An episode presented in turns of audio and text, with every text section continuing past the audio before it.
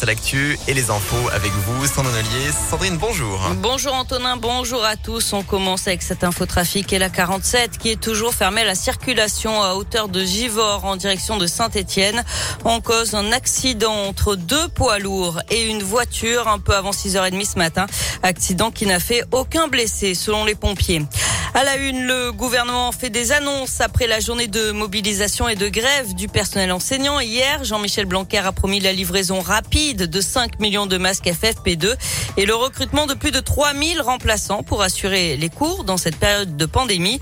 Hier, les enseignants, les AESH, les infirmières scolaires, les inspecteurs et les parents notamment étaient dans les rues.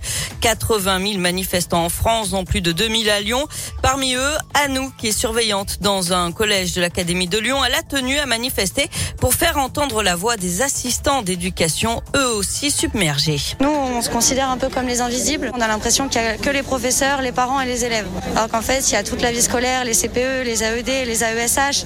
Vous avez tout le personnel d'entretien aussi qui est présent et qui est en première ligne. Ça, on n'en parle jamais en fait. Surtout qu'avec les nouvelles mesures, on se sent encore plus délaissé parce qu'on est toujours les derniers au courant alors qu'on est les premiers à devoir l'appliquer. Ça commence à devenir vraiment compliqué, surtout qu'on est de moins en moins nombreux. Les personnes qui partent euh, en arrêt maladie ou qui sont en burn-out ou qu'on ne peuvent plus, c'est des heures sup que je ferai qui ne seront pas rattrapées, qui ne seront pas payées. Des fois, ça nous arrive de nous faire insulter, ça nous arrive de nous faire menacer. Je peux comprendre que ce soit pas simple de récupérer l'enfant et de le ramener à la maison, mais nous, on n'a pas le choix aussi. Et parmi les autres annonces du gouvernement, les évaluations pour les classes de CP prévues en janvier seront reportées à un délai qui reste à définir.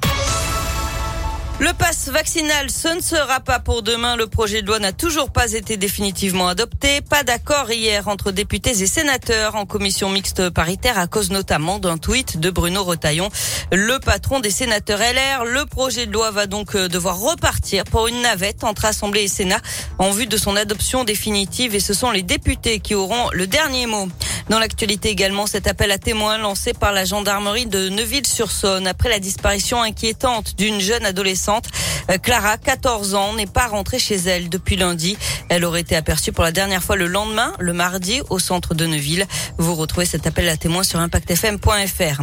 Nouvelle impasse dans l'enquête sur la tuerie de Chevaline. La garde à vue de l'entrepreneur lyonnais interpellé mercredi a été levée hier soir. Aucune charge n'a été retenue contre lui. Et puis à suivre aussi le verdict aujourd'hui des assises dans le procès de deux hommes accusés de viol et séquestration sur deux femmes dans un bar à Chicha à Vèze. C'était en novembre 2017.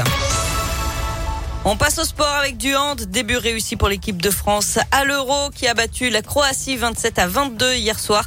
Prochain match demain à 18h face à l'Ukraine. Du basket avec de l'Euroleague ce soir. L'Asvel est en déplacement au CSK Moscou. C'est à partir de 18h et puis du foot aussi. C'est le coup d'envoi de la 21e journée de Ligue 1 avec Nice-Nantes ce soir. L'OL ira à 3 dimanche à 17h05. Et puis pas de Stéphanois pour le derby au Parc OL. Sans surprise, un arrêté préfectoral interdit l'accès des supporters de Saint-Etienne à l'OL Stadium le 21 janvier. Ils n'auront pas le droit de circuler non plus à Lyon, Dessines et Mézieux entre 8h et minuit. Merci beaucoup.